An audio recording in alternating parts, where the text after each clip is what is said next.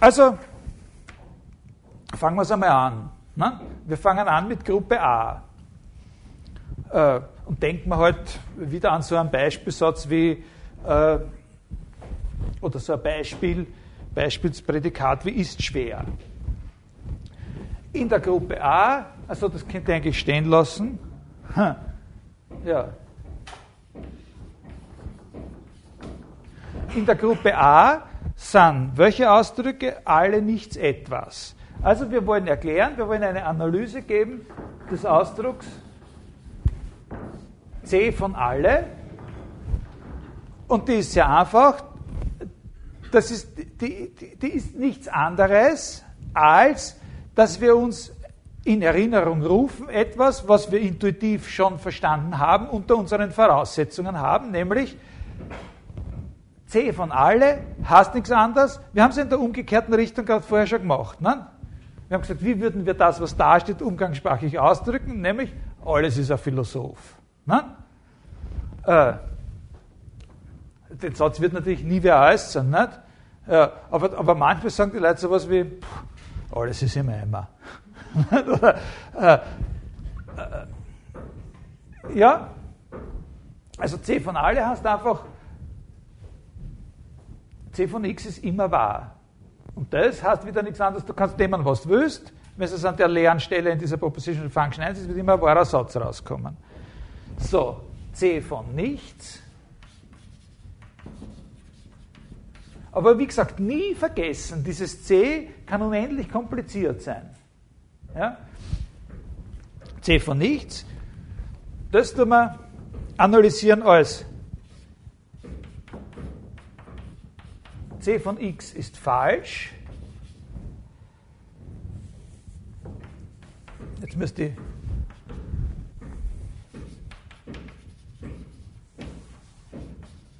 ist immer wahr. Äh, jetzt kann, äh, äh, jetzt ist der erste von mehreren Punkten, denen wir da begegnen werden. Ist irgendwas nicht in Ordnung? Alles in Ordnung. Äh, mehrere Punkte, wo, wo Fragen aufkommen könnten. Ja? Wo Fragen aufkommen könnten von der Art, wie das jemand sagt, haha, falsch, äh, was heißt das? Das war nicht bei den Voraussetzungen dabei. Ne? Sie haben gesagt, es gibt drei Phasen. Wir müssen wissen, was eine Variable ist. Wir müssen wissen, was eine, äh, eine Propositional Function ist. Wir müssen wissen, was mit diesem Ausdruck da gemeint ist. Also den Allquant, den Sinn des Allquantors müssen wir äh, verstehen. Jetzt kommen wir aber doch mit was daher, was äh, solche Punkte werden wir noch zwei, dreimal haben. Und ich werde es Ihnen nicht erklären. Ich sage Ihnen nur, dass es ganz einfach ist. Sie brauchen eben nichts anderes als, Sie müssen es gibt eben noch andere Voraussetzungen, als die er aufzählt. Und diese anderen Voraussetzungen laufen im Wesentlichen darauf hinaus, dass sie sozusagen ein Verständnis des Aussagenkalküls der elementaren Logik haben müssen. Sie müssen nicht, natürlich nicht nur wissen, was, äh, äh, aber das muss sowieso jeder Mensch wissen, äh, nicht nur wissen, was eine Propositional Function, was der Allquant ist, sondern sie müssen schon wissen, was Verneinung ist. Ja?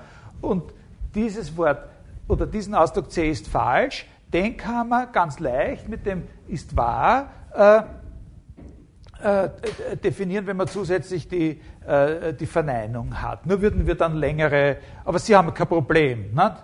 Sie haben nicht aktuell ein Problem. Äh, nichts ist schwer, C von nichts, nichts ist schwer, heißt nichts anderes als, äh, egal was immer du hier einsetzt, ja, du wirst einen falschen Satz rauskriegen, ist immer wahr. Die Behauptung, dass, was immer du hier einsetzt, einen falschen Satz ergeben wird, ist wahr. Na? So, und dann C von etwas. Das können wir schon vorhersehen. Es ist falsch.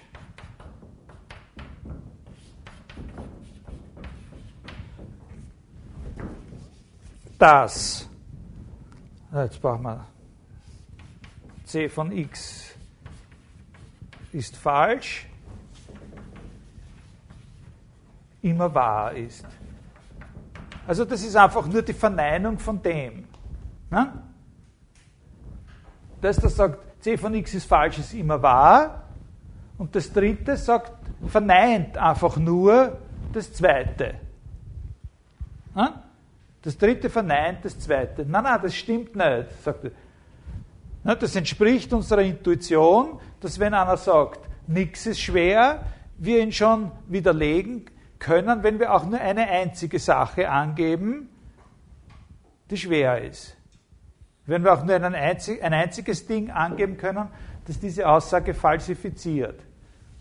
Also das Etwas ist was, wo man so quasi immer schon recht hat, auch wenn man nur ein Gegenbeispiel gegen den Nichtssatz ins Treffen führen kann. Mehr braucht man nicht. Der andere kann dann sagen, na, einmal ist keinmal oder so, aber das zählt irgendwie vielleicht in der Kindererziehung, aber nicht in der, in der Logik. Ja, also in der Logik ist einmal schon etwas und nicht keinmal. Ja?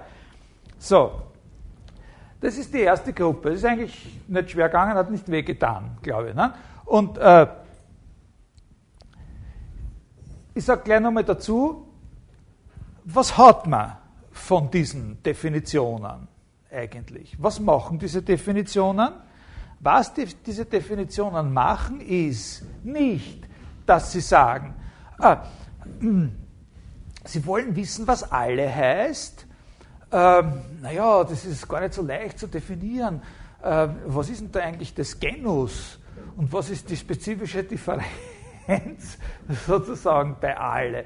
Äh, so definiert man doch, ne? haben wir nicht gehört? Also Definition heißt doch, man gibt ein nächsthöheres Genus an und eine spezifische Differenz. Ne? Also äh, was ist ein Fußball? Ein Fußball ist ein Ball, den man mit dem Fuß herumschießt oder so. Das ist kein gutes Beispiel, aber was ist ein, äh, was ist ein, äh, was ist ein Macintosh? Das ist auch kein gutes Beispiel. Ne? Ein Macintosh ist ein Apfel, der, und sagt der andere, nein, falsch, ist ein Computer. Und, äh, äh, also, das Wichtige ist, wenn das schon offensichtlich so etwas Ähnliches wie Definitionen sind, dann funktionieren sie auf eine ganz andere Art als die mit dem Genus und der spezifischen Differenz. Nämlich, denn da wird nicht das Wort alle, das Wort nichts, das Wort etwas hergenommen und dann wird gesagt, was das ist. Ja, was für eine Art von mehr oder weniger seltsamer Gegenstand das ist, sondern was wird stattdessen gemacht? Es wird auf eine schematische Weise die Struktur der Bedeutung aller ganzen Sätze charakterisiert, in denen diese Ausdrücke vorkommen können. Na? Alle Sätze, in denen das Wort alle als kennzeichnender Ausdruck vorkommt, haben diese Struktur. Und das sind ja Sätze, wie wir gesehen haben. Das sind jetzt eben nicht nur Schemata oder eben Propositional Functions, sondern das sind ja Sätze. Das ist der andere Weg, wie man aus einer Propositional Function einen Satz machen kann, ist eben durch Generalisierung durch All- oder Existenzquantifikation. Alle Sätze, in denen das Wort nichts vorkommt, der kennzeichnet Ausdruck nichts vorkommt, haben diese Struktur, von der einer gesagt hat, kann man natürlich nur ein bisschen weiter zerlegen und das Falsch kann man eliminieren. Es bleibt dann nur das Wort ist wahr über und die Verneinung dabei. Aber das ist wurscht, nicht? das genügt schon, das versteht man schon, was da gemeint ist. Alle Sätze, in denen das Wort, in denen über nichts, über, über das ne, Nichts ist und so gesagt wird, haben die Struktur c von x ist falsch, ist immer wahr. Ja? Und alle Sätze, die sagen, c von etwas, etwas ist schwer, haben die Struktur, es ist falsch, dass c von x ist falsch, immer wahr ist. Es wird sozusagen Struktur alles. Es wird nicht direkt der Ausdruck hergenommen, sozusagen direkt hergenommen und gesagt, das ist es. Gestern habe ich dem Nichts ins Auge gesehen. Ich sage Ihnen, versuchen Sie es gar nicht. Ich habe es gesehen. Und es war ein großes Glück und so weiter, dass ich jetzt noch hier. So, so ist es eben nicht. Das wäre der Anfang einer. Und, und sie sagt dann, erzählen Sie uns, erzählen Sie uns, wir wollen wissen, was das Nichts ist. Ne? So, na, der sagt, statt zu sagen, dass Nichts in dem Ausdruck nichts ist schwer, ist das und das und das, gebe ich, weil nämlich im Hinterkopf habe ich meine Hypothese, das hat gar nicht selbstständig eine Bedeutung. Was die Theorie entwickelt, ist für mehr eine gemeinsame Struktur für alle Sätze, in denen, für alle ganzen Sätze, in denen der Ausdruck vorkommt. Ja? Also man könnte sagen, da kann man jetzt natürlich sich bestimmte Wörter einfallen lassen, um sie das besser verdaulich zu machen. Nein? Man könnte sowas sagen wie, äh, statt direkte auf den Gegenstand sozusagen zupackende Definition handelt sich um sowas wie Definition im Kontext oder in allen Kontexten. Es wird nicht für den Ausdruck eine Bedeutung angegeben, aber es wird dasselbe erreicht, indem man für alle komplexeren Ausdrücke, in denen er vorkommen kann, herausstellt, welchen Beitrag er zu denen ihrer Bedeutung leistet. Kontextdefinition kann man sagen. Ne? Äh, wichtiger, äh, wichtiger Punkt. Ne? Also, jetzt kommen wir zur Gruppe B. Ne? Also jetzt haben wir alle nichts etwas.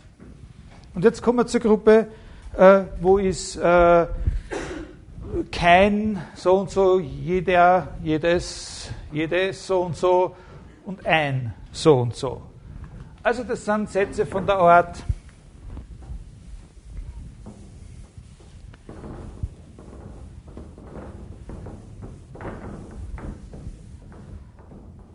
Das sind Sätze vom Typus C,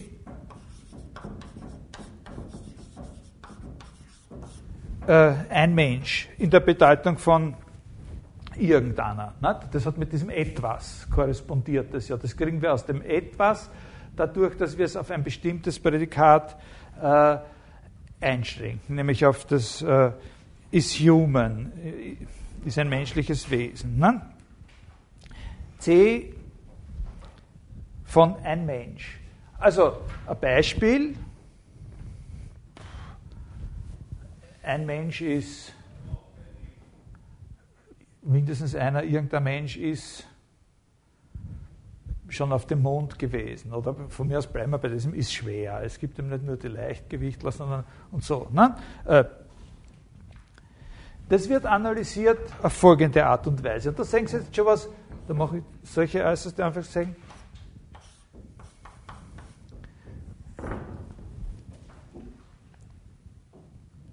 Von x.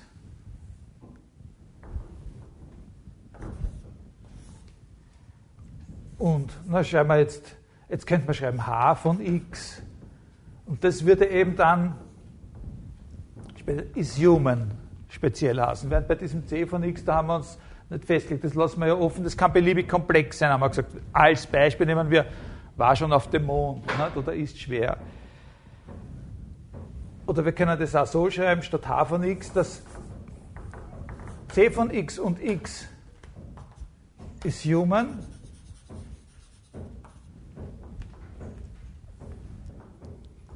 Und da machen wir jetzt die da. Ist nicht immer falsch.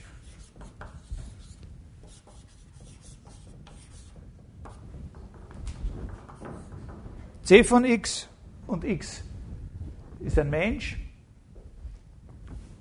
Beides zusammengenommen. Da steht vorne Klammer, das wird sozusagen ein Ausdruck in diesen einfachen Anführungsstrichen, ist nicht immer falsch. Ja? Ja? Was ist das Zeichen nach dem C von X? Das und. Ah, und. Ja. Das kaufmännische und. Ja? Ja? So. Äh, C von x und x ist human, ist nicht immer falsch. Also das funktioniert sozusagen, im Prinzip sieht man schon auf dieselbe Art und Weise wie bei der ersten Gruppe. Ne? Es funktioniert sozusagen mit denselben primitiven Teilen, die immer die gleichen bleiben. Was man wissen muss, und darum habe ich gesagt, das ist eine von ihm nicht deklarierte, aber triviale Voraussetzung, ist eben, dass wenn man einen Satz behauptet, der aus zwei Teilsätzen besteht, die durch und miteinander verbunden sind, dass man dann nur was Wahres behauptet hat, wenn die beide wahr sind. Also das ist die Bedeutung von und. Ne? Und wenn jemand zeigen kann, dass auch nur einer oder wenn es 20 sind, die durch untereinander gehen, sind auch nur einer falsch ist, dann ist der ganze Satz, der ihre sogenannte Konjunktion behauptet hat, auch falsch. Das ist so falsch. Äh, also, ein Mensch ist auf dem Mond gewesen. Es ist ein Mensch auf dem Mond gewesen. Ne? Wäre unser Beispielsatz, ist zu analysieren in Es war schon was auf dem Mond. Ja? Es war schon was auf dem Mond. Et, ne? Wir wissen aber nicht was, weil das ist eine Variable. Irgendwas war auf dem Mond und dieses irgendwas, dieses selbe irgendwas, gleiche Leerstelle, ja? also gleiche Einfügung, gleich von x mit x im y, wenn ich da jetzt hergeschrieben habe, Gleichheit der der, der Besetzung sozusagen der Leerstelle. Und dieses X ist, dieses selbe X, ist ein menschliches Wesen. Zusammengenommen ist nicht immer falsch. Es gibt eine wahre Instanz dafür, es gibt eine belegende Instanz dafür, dass etwas auf dem Mond war und dieses etwas ein menschliches Wesen war oder ist.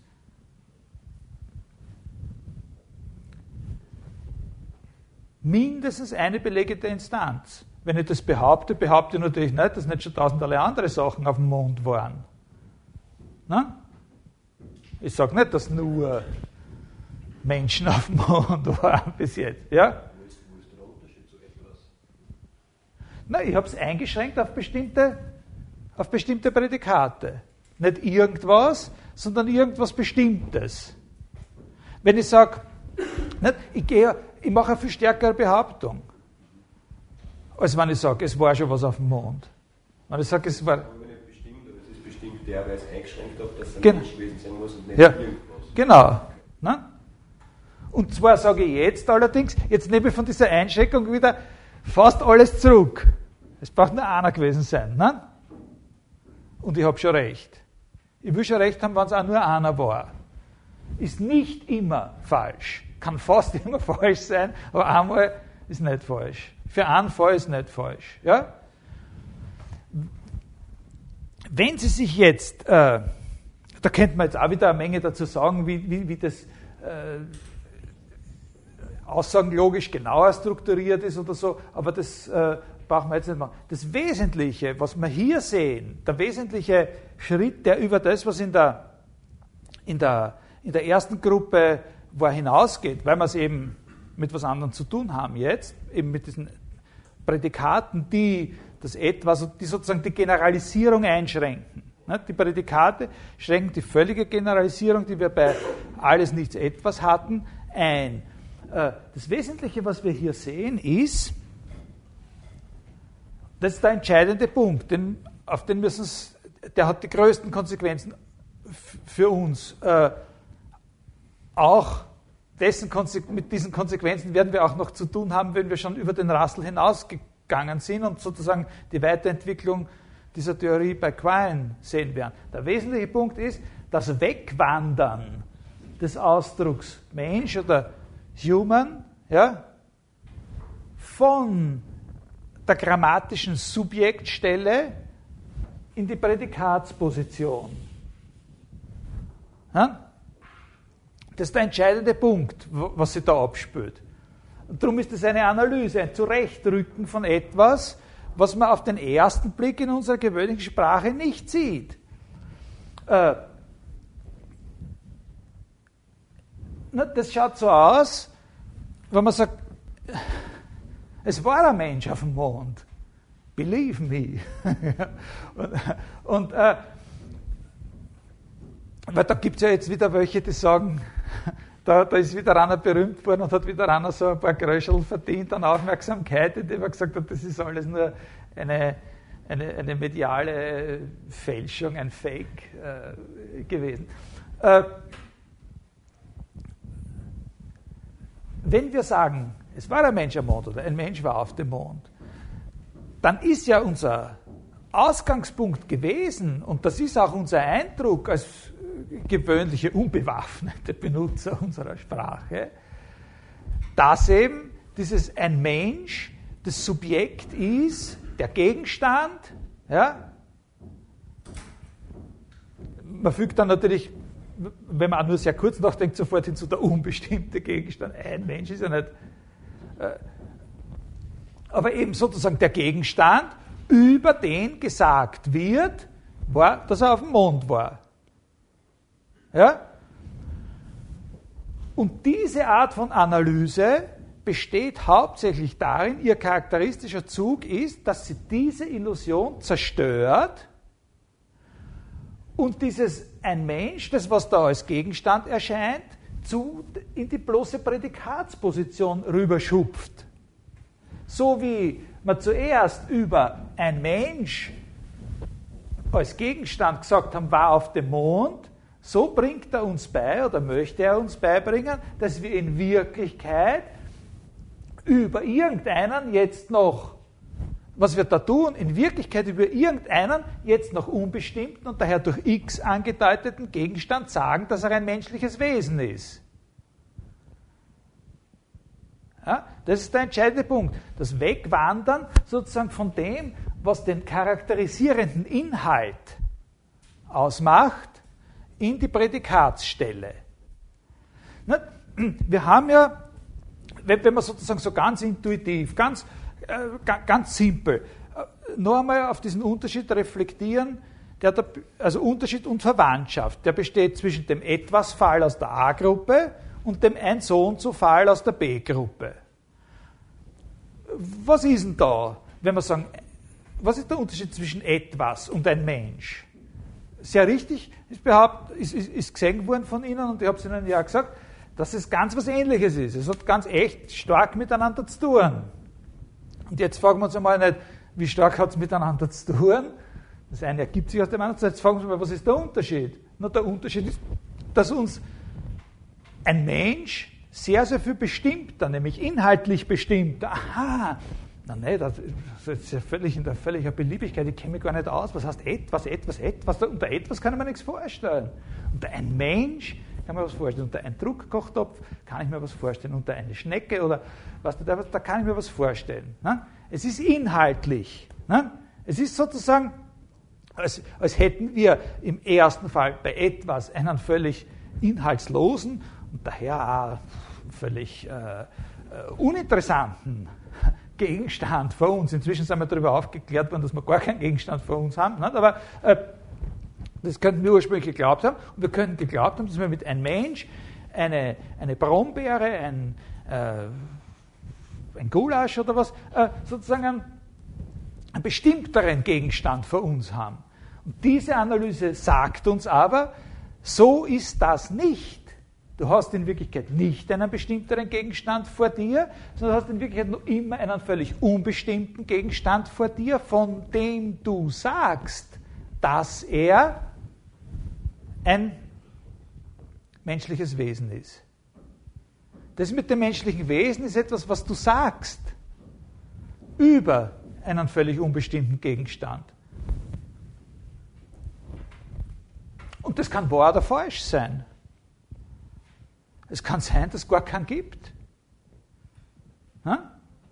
Und je nachdem, was du sonst über den gesagt hast, dass an so, an so an, der ein menschliches Wesen ist, nämlich an der am Mond war ein menschliches Wesen ist, gar nicht gibt. Könnte sein.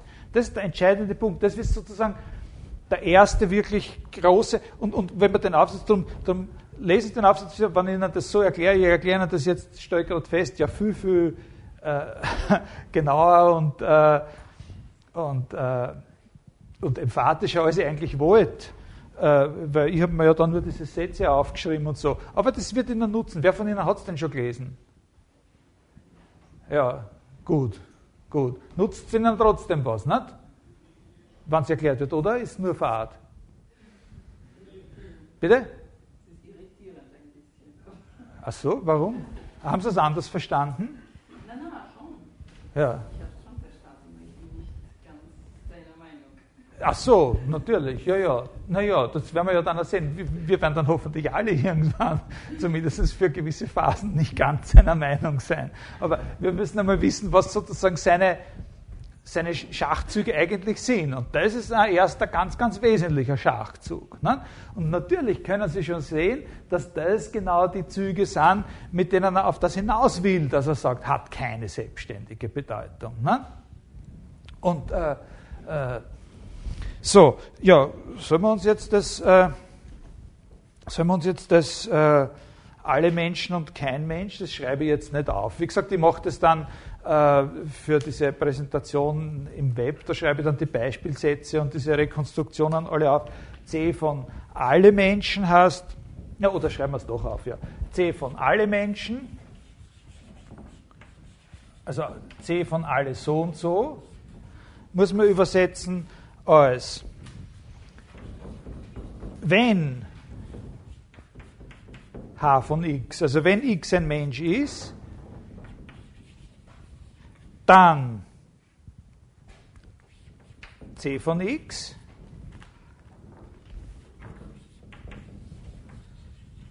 ist immer wahr. Da mache ich jetzt, äh, da mache ich jetzt äh, keine äußeren Anführungszeichen mehr, nicht?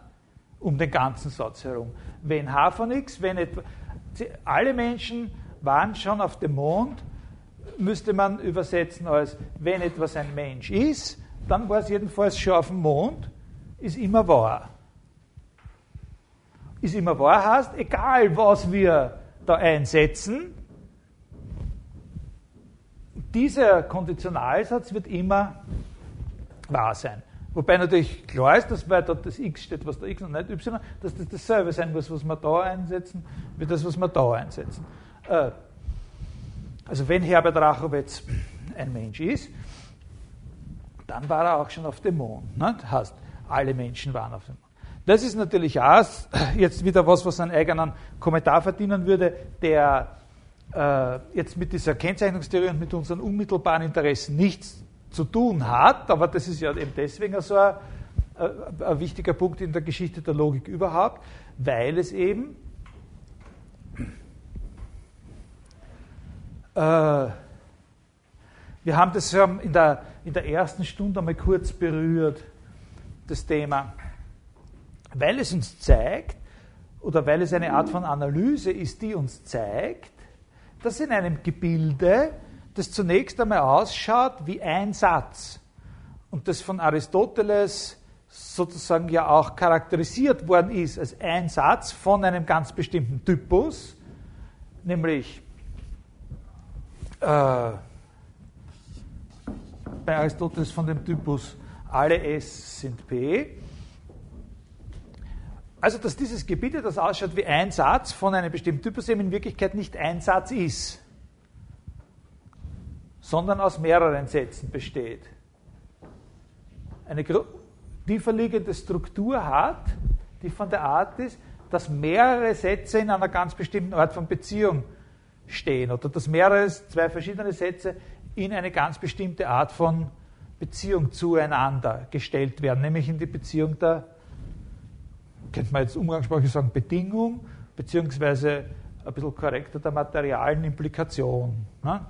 Folgebeziehung, in eine Konsequenzbeziehung oder in, wie man auch sagt, in eine hypothetische Beziehung. Wenn es ein Mensch ist, dann war es auf dem Mond. Ne? Also das sozusagen, da kann man ein bisschen sagen, was heißt Analyse? Analyse heißt, Analyse der Sprache heißt, in dem, was sozusagen als ein festgefügtes Ganzes vielleicht einmal äh, erschienen äh, sein mag, eine Struktur aufdecken, die sozusagen mehrere Einheiten von dem Komplexitätsgrad, den, den man da ursprünglich gesehen hat, in dem drinnen stecken sich. Ne? Äh, ja, also alle, alles ist so und so, äh, hat immer die Struktur. Allsätze dieser Art haben immer die Struktur äh, einer Hypothese, wenn und so weiter und so weiter. Das ist ja philosophisch natürlich sehr, sehr, auch philosophisch sehr, sehr wichtiger Punkt, der äh, außer dieser, äh, wie soll man sagen, Bemerkung über den Begriff der Analyse noch andere Bemerkungen verdienen äh, würde und so, unter welchen Umständen Allsätze wahr sind zum Beispiel. Weil ja, das ist ein ganz ein, ein wichtiger Punkt. Ne? Äh, dass nach dieser Analyse, das hat alle Menschen schon, waren schon auf dem Mond, natürlich immer wahr ist, wenn es gar keine Menschen gibt. Ja, äh, das ist bei Aristoteles nicht so. Das ist ein ganz wesentlicher Unterschied. Und da sehen Sie sofort einen Zusammenhang dieser sprachanalytischen mit ontologischen Fragen natürlich. Ne? Weil ja jeder Konditionalsatz äh, ex falso quodlibet äh, wahr ist, wenn das Antezedens falsch ist. Ne? Äh, so im, im Sinne des, naja, äh, wenn der Napoleon heute noch lebt, dann ist alles wahr. Das ist ein sehr wichtiger logischer äh, Grundsatz, dieses ex falso quodlibet. Und das ist natürlich dann ganz, über das werden wir noch, über diese, äh, über diese Seite der Sache werden wir noch ausführlich reden. Na, und C von kein Mensch, das äh, ist dann zu paraphrasieren, als wenn x äh, ein Mensch ist, dann ist äh, C von x falsch, ist immer wahr. Also das ist, da brauchen Sie nur herschreiben, statt wenn h von x, dann c von x falsch, ist immer wahr. Dann haben Sie äh, die Form der Sätze, in denen die Kennzeichnung lautet, kein so und so war jemals äh, irgendwas auf dem Mond oder was. Wenn wir uns fragen, was bringen diese Definitionen oder Paraphrasen, dann ist wieder die Antwort, schon wie bei der Gruppe A, wir haben nicht die Bedeutung von ein Mensch sozusagen als solche direkt angegeben, aber wir haben die gemeinsame Struktur aller Sätze, in denen dieser Ausdruck an der scheinbaren Subjektstelle vorkommt, hervorgehoben. Wir haben sozusagen die Bedeutung, wir haben angegeben, von welcher Art, von welcher Struktur die Bedeutung aller ganzen Sätze ist, in denen so ein Ausdruck vorkommt. Also wir, wir geben sozusagen, wir machen ein Äquivalent, wir erzielen ein Äquivalent für eine direkt zupackende Definition, indem wir eben alle Kontexte äh, erklären. Man nennt das auch, äh, also mit Rückbezug auf, auf zwei verschiedene Sichtweisen, die beide schon bei, äh, bei Gottlob Frege zu finden sind. Man nennt, man nennt das, äh, äh, äh, wie, sagt man da, die die Kontextauffassung im Gegensatz zur Funktionsauffassung. Ne? Äh, die Funktionsauffassung ist die, dass man sagt, die Bedeutung des Ganzen ist eine Funktion der Bedeutung der Teile. Und die Kontextauffassung ist die, die sagt, die, die Bedeutung der Teile gibt es gar nicht selbstständig. Was das bedeutet, kann immer nur gesehen werden, indem man die Rolle analysiert, die es in einem größeren Kontext spielt. Wobei natürlich dann schon klar ist, dass für diese jeweils größeren Kontexte als solche eine Bedeutung tatsächlich direkt auffindbar sein äh, muss. Aber das braucht nicht. Das sind Fragen, die liegen nur auf einer anderen äh, Ebene. Jetzt äh, ist so, es könnte natürlich äh, äh, es könnte natürlich jetzt Fragen geben, also noch einmal, Fragen, die wir jetzt nicht beantworten beantworten wollen, was letztlich trivial äh, äh, zu beantworten sind und wo Ihnen halt jetzt die Versicherung gibt, Sie brauchen sich darüber keine Sorgen machen. Das ist das mit, diesem, äh, mit dieser Komplexität des C von x. Äh, in Wirklichkeit, nicht, wenn ich sage, das C von x kann beliebig komplex sein, ja, dann ist insbesondere an solche Sachen zu denken wie dass das c von x als Ganzes sozusagen natürlich auch so eine, jetzt würde man da halt nicht c, sondern irgendwas anderes, m war auf dem Mond, äh, dass das c von x als Ganzes diese Art von innerer Struktur haben kann. Wenn es menschlich ist, dann war es schon auf dem Mond. Ja? Das ist sehr wichtig. Und, und jetzt muss man natürlich erst einmal jemandem erklären, oje, oje, oje, oje, jetzt ist der Fetzen da reingefallen. Na gut, da kann man nichts machen. Ich glaube, das ist das, was auf keinen Fall passieren darf, wenn man auf der Tafel schreibt oder so. Aber ich, ich kann da nicht hineinkriechen. So, äh, äh, das muss natürlich jemandem erst erklärt werden, äh, dass etwas, was ganz evidenterweise eine zwar bestimmte, aber eben doch einfach nur eine Verbindung von zwei Sätzen ist, ein Satz ist. Als ein Satz behandelt werden kann. Und die Theorie, die hat das erklärt, ist eben die Aussagenlogik. Äh, jetzt könnte natürlich jemand, äh, jetzt könnte natürlich jemand äh, kommen und sagen, okay, okay, wird akzeptiert. Aber da gibt es noch andere. Also wir akzeptieren, lieber Herr Rassel, äh, das mit der Aussagenlogik und dass alles das, was aussagenlogisch als sozusagen ein Satz behandelt werden kann, also die Art von Komplexität, mit der die Aussagenlogik zu tun hat, hier sozusagen äh, akzeptiert werden kann als ein einheitliches und kompaktes sozusagen C jeweils, also eine kompakte äh, Funktion. Äh, aber es könnte ja noch andere es könnte ja noch andere Arten von Komplexität geben, die sich da in diesem C verstecken. Und da sind wir nicht ganz so sicher. Denken wir doch mal gemeinsam an den Satz, ich glaube einen Menschen zu sehen. Also sagen wir einmal, dieses C von ein Mensch würde heißen, ich glaube einen Menschen zu sehen da haben wir auch wieder so, da haben wir wieder nicht diese zwei, in Wirklichkeit eben zwei Prädikate, nicht ein Subjekt und ein Prädikat. Prädikat, ich glaube zu sehen, Subjekt ein Mensch, sondern wir haben wieder zwei Prädikate, ist ein menschliches Wesen und ich glaube zu sehen und einen unbestimmten Gegenstand, einen allerdings gleichen, unbestimmten Gegenstand, sich selbst gleichen, unbestimmten Gegenstand, äh, von dem ich einmal sage, dass ich ihn zu sehen glaube und das andere Mal sage, dass er ein menschliches Wesen ist. Äh, aber da ist es vielleicht nicht so völlig klar. Da ist was, das ist ein menschliches Wesen, und dann ist was, wovon ich glaube, es zu sehen. Okay, jetzt wenn man sagt, wenn ich sage, ich glaube, es zu sehen, dann nehmen wir mal an, äh, es gäbe irgendein Verfahren, mit dem man sowas überprüfen kann.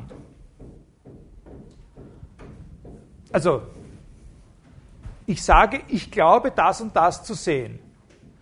Und jetzt nehmen wir mal an, es gäbe wirklich ein Verfahren, in dem man entscheiden kann, ob der Satz wahr ist oder falsch. So ein Verfahren liegt natürlich überhaupt nicht auf der Hand.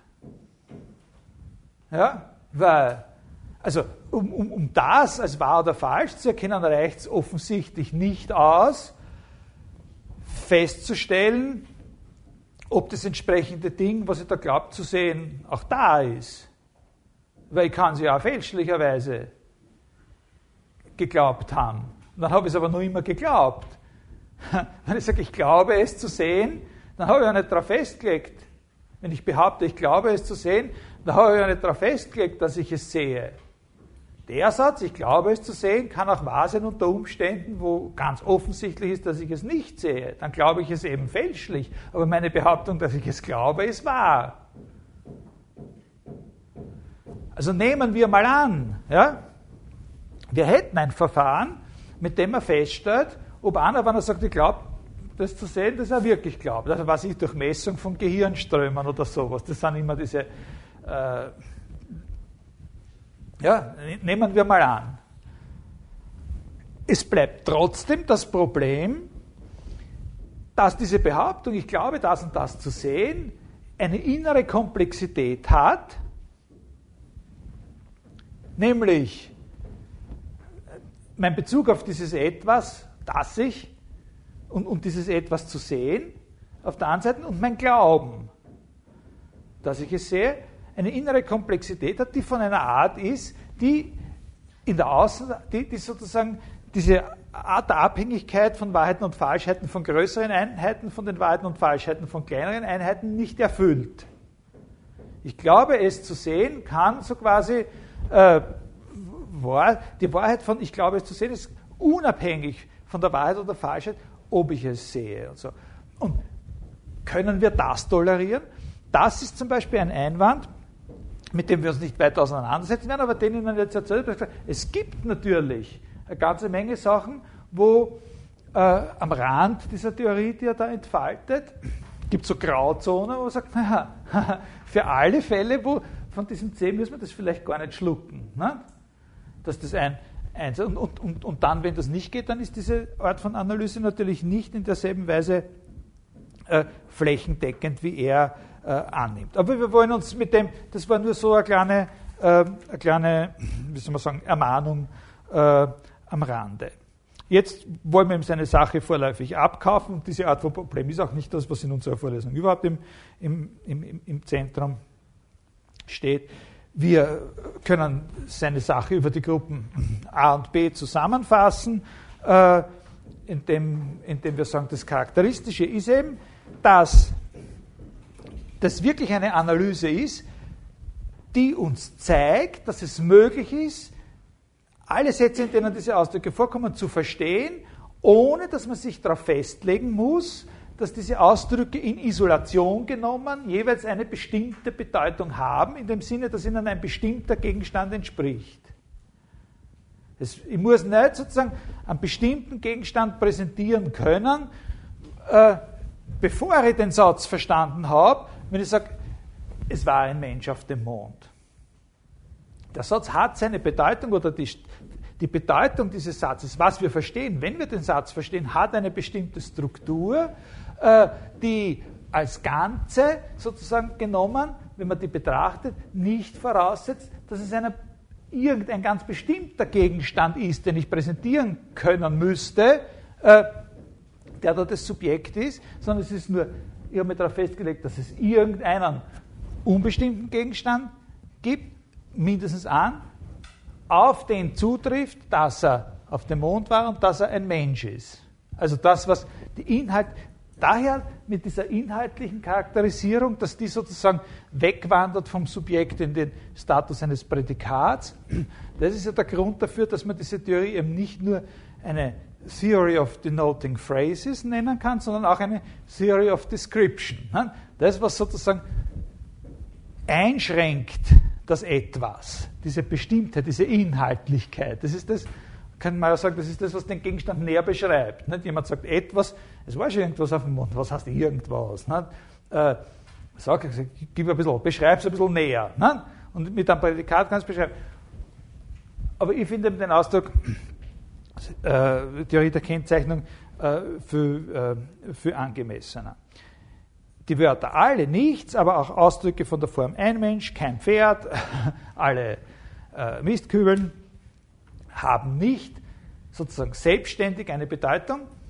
Jetzt könnte man natürlich das erste Mal sozusagen ein Korn des Unfriedens sehen und sagen, im Unterschied wozu?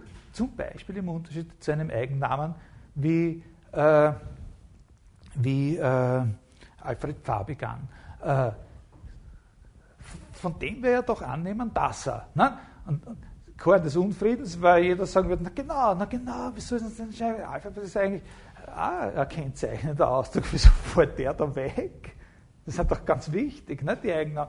So, äh, lassen wir mal, das, dieses Korn soll aufgehen, nächste oder übernächste Stunde. Äh, jetzt lassen wir es in, in, in, der Erde sich entwickeln. Äh, also diese kennzeichnenden Ausdrücke haben eben selbstständig genommen, hat gar keinen Sinn nach der Bedeutung von alle. Und das ist uns ja irgendwie plausibel. Ne? Ist es eigentlich plausibel? Jemand, jemand, der sagt, alle Menschen sind gut. Im Grund sind alle Menschen gut. Äh, wenn jemand das sagt und wir jetzt sozusagen aufgefordert werden, da irgendwie seine Sprachverwendung äh, äh, zu analysieren oder, oder zu problematisieren oder in Frage zu stellen oder so, dann werden wir das doch eh nicht in der Richtung machen, dass wir sagen, zeig mir einmal den Gegenstand alle Menschen. So, wie wenn man sagt, äh, der Schuh ist gut. Ja, okay, der Schuh da ist gut. Ne? Dann soll ich sagen, geht's denk's her oder so. Dass sie könnten sagen, geht's denk's her und sagen mir, was er kostet. Aber, äh, aber bei alle Menschen haben wir ja sowieso nicht das Gefühl, dass wir wollen niemanden, wir wollen niemanden ans Leder oder ans Zeug oder ärgern, indem wir sagen, geh, ich weiß eigentlich nicht so genau, was, wovon du da redest. Zeig mir einmal das, wovon du da. Nein, zeig mir den Gegenstand, alle Menschen. Oder eben, zeig mir den Gegenstand, nichts. Nichts ist mir zu schwer. Nein? Äh, du hast doch nichts gesagt, du kannst den Gegenstand, das Nichts, zeig mir mal das Nichts. Ne? Das haben wir ja schon besprochen, dass das große Probleme aufwirft, wohin zu zeigen, wo, nicht auf, auf das Nichts zu zeigen. Überall ist etwas, haben wir, haben wir als einen möglichen philosophischen Satz äh, gehabt. Ist uns eigentlich plausibel in einer gewissen Weise, möchte ich sagen. Also es ist nicht, äh, es, es, mag jemandem diese Art von Analyse künstlich erscheinen. Ich finde überhaupt nicht, dass sie besonders künstlich ist und sie ist soweit eigentlich relativ, äh, relativ, äh, relativ plausibel. Das, was an ihr unplausibel ist, glaube ich, findet man eher, wenn man von außen, von anderen Fragestellungen kommt und sie dann sagt, was bringt es uns da, was bringt es uns in dem Kontext. Aber wenn wir zu der dritten Gruppe kommen, der, die das sowieso, dann wird es natürlich spannend. Weil wenn wir sagen, der, die das sowieso, der gegenwärtige Landeshauptmann von Kärnten zum Beispiel, dann haben wir sehr wohl den Eindruck, dass dieser Ausdruck so gemeint ist, dass man da einen bestimmten Gegenstand präsentabel machen muss, herzen kann sollte. Und darum ist dieser dritte Teil der eigentlich interessante und der spannende, ne? wo eben das sozusagen Prädikat quasi durch den bestimmten und nicht den unbestimmten Artikel ergänzt wird. Und da gibt es sozusagen einen zweiten, sehr, sehr wesentlichen und äh, so wie in diesem Schritt mit diesem Hinüberschupfen des, des Prädikats, wie gesagt, das ist der erste, das ist der markante theoretische Schachzug von ihm. Und der zweite markante Schachzug wird eben dann, den man sehen wird, sein im Zusammenhang mit der Erklärung, äh, wie man diese Art von Analyse anwenden kann, scheinbar ist das ja gar nicht möglich oder absolut sinnwidrig, auf Ausdrücke mit dem bestimmten Artikel, wo wir ja darauf hinaus wollen, dass das einen bestimmten, bestimmten Artikel verwenden wir ja, weil wir uns auf einen bestimmten einmaligen Gegenstand beziehen wollen. Also da werden wir noch ein kleines bisschen nächstes Mal äh, das zu Ende führen. Dann schauen wir uns ein paar Konsequenzen an. Dann werden wir aber sehr schnell zu dem Aufsatz von, von Quine äh, on what there is, was es gibt, kommen, der sozusagen dann schon ein bisschen philosophische und auch ontologisch interessante Konsequenzen aus dieser Art von Analyse zieht. Also äh, kein Grund, äh, sich zu beunruhigen. Ich hoffe, das ist Ihnen nicht zu langweilig. Ne? Wenn, dann müssen Sie schreien. Frege hat schon einmal geschrien heute.